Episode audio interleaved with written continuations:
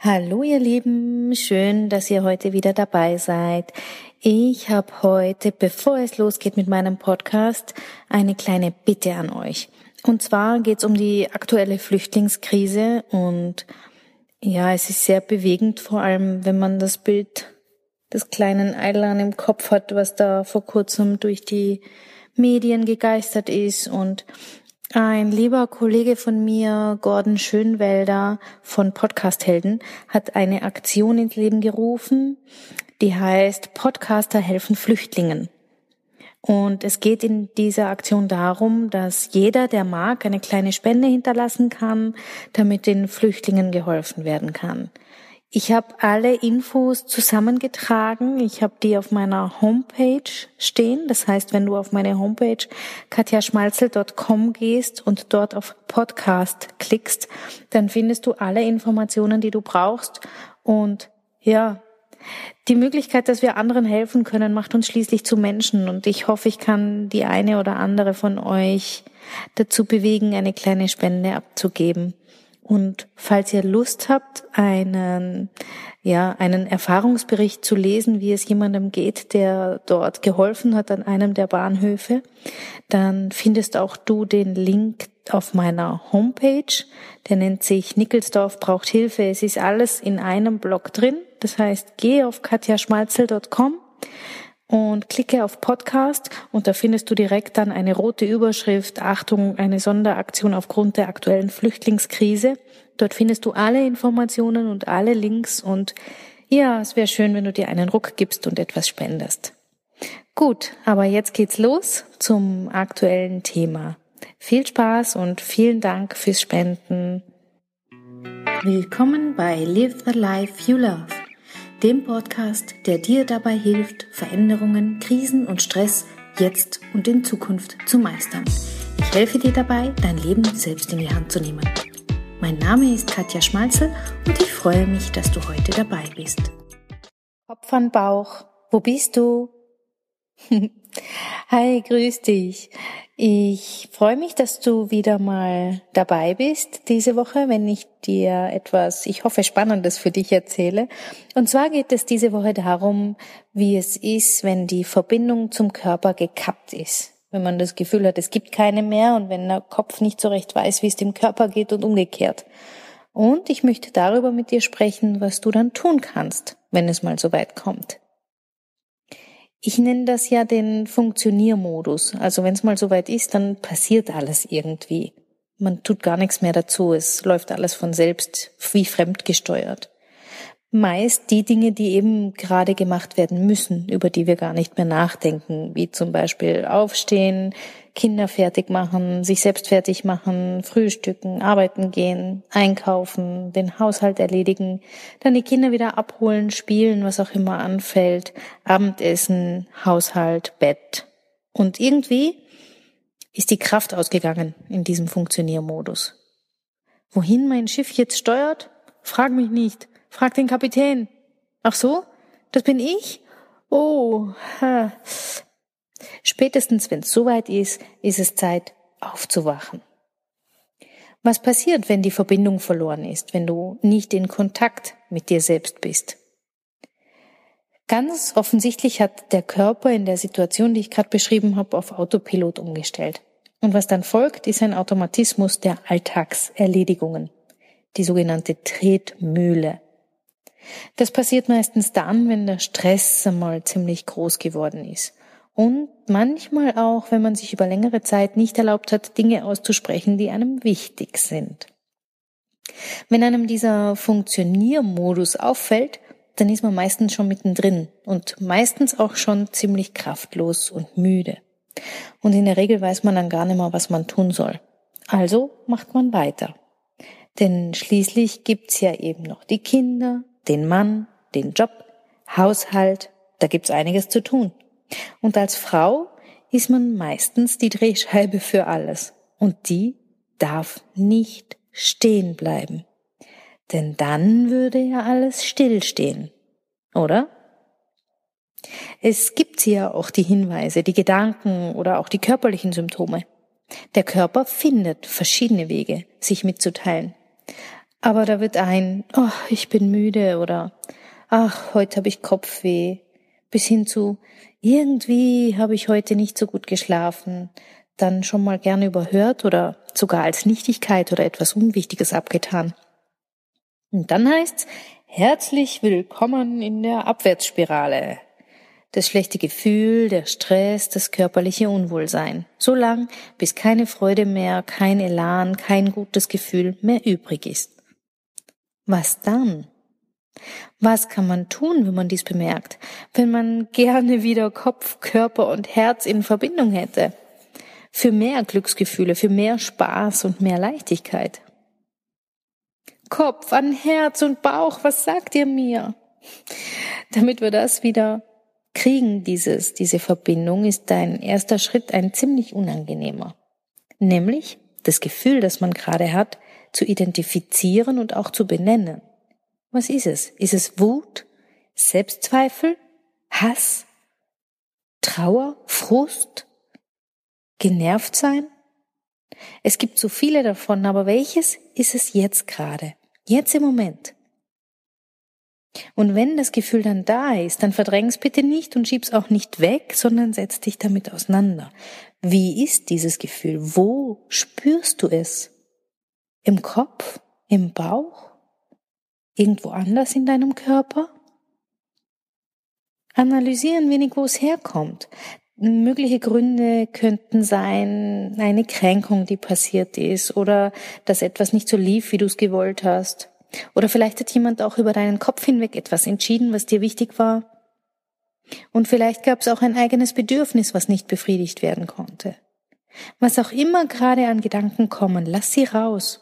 Vielleicht ist es auch für dich hilfreich, das alles mal aufzuschreiben. Und vielleicht hilft es aber auch besser, dies in einem Gespräch mit jemandem zu tun. Mach es so, wie es sich für dich richtig anfühlt. Und versuch die ersten zarten Bande zwischen Kopf, Körper und Herz wieder zu knüpfen.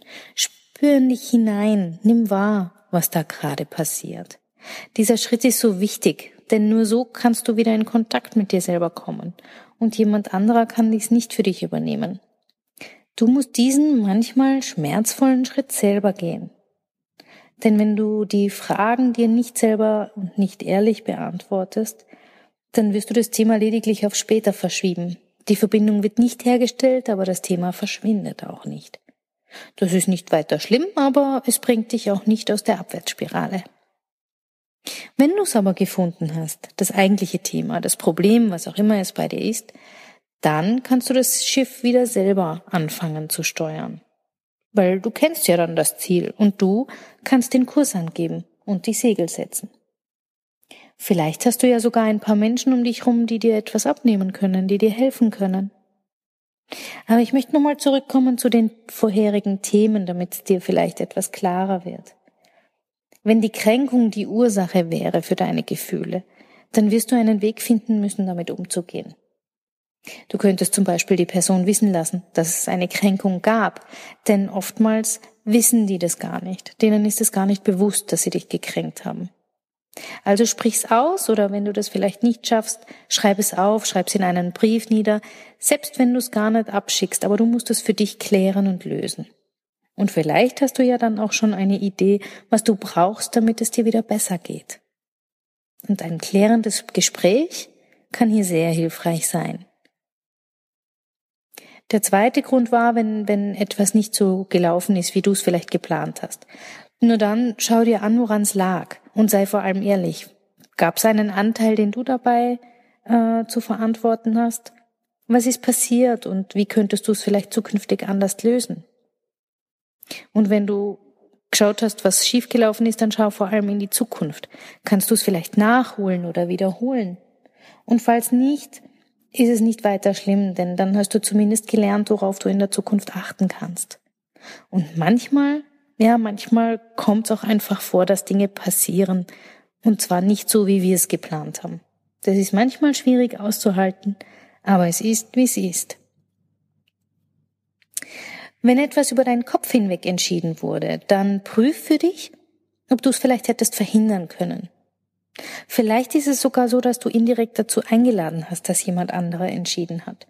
Dann sprich mit der betreffenden Person und klär mit ihr, warum das so für dich nicht geht und wie es zukünftig laufen soll. Wie könnte ein Ablauf aussehen? Vielleicht wäre ja auch eine gemeinsam getroffene Entscheidung möglich. Und dann kommen wir zum schwierigsten Punkt für viele, und zwar, wenn das eigene Bedürfnis nicht wahrgenommen wurde. Denn manchmal lässt sich's gar nicht immer gleich beantworten, was das für ein Bedürfnis gewesen ist. Manchmal kann es sein, dass man auch erst wieder lernen muss, das eigene Bedürfnis wahrzunehmen. Was ist denn das eigene Bedürfnis überhaupt? Denn bevor man es überhaupt aussprechen darf, gibt's ja schon eine ganze Reihe an Zensuren, die da ablaufen. Ja, es gibt die gesellschaftlichen Normen, es gibt innere Kritiker, es gibt Familie, Arbeitskollegen, irgendjemand oder etwas, das verhindert, dass du dir das eigene Bedürfnis überhaupt eingestehen kannst. Und dann ist der Gedanke weg, bevor du es überhaupt wahrgenommen hast.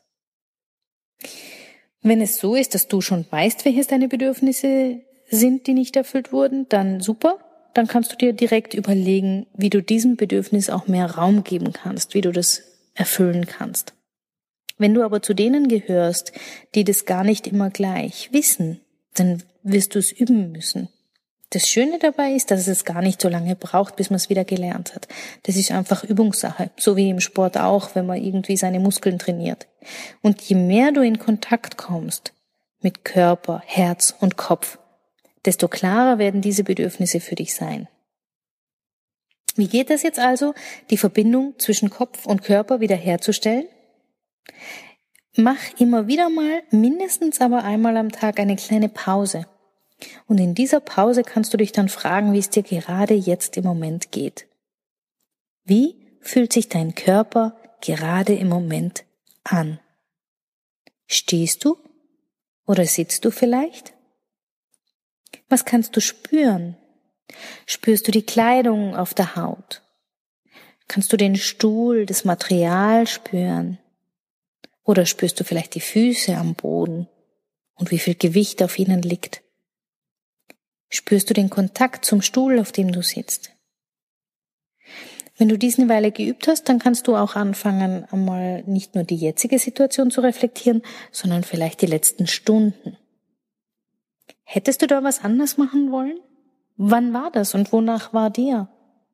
Es geht jetzt gar nicht so sehr in die Wertung zu gehen, sondern nur um die Wahrnehmung. Und irgendwann erkennst du deine Bedürfnisse dann recht leicht.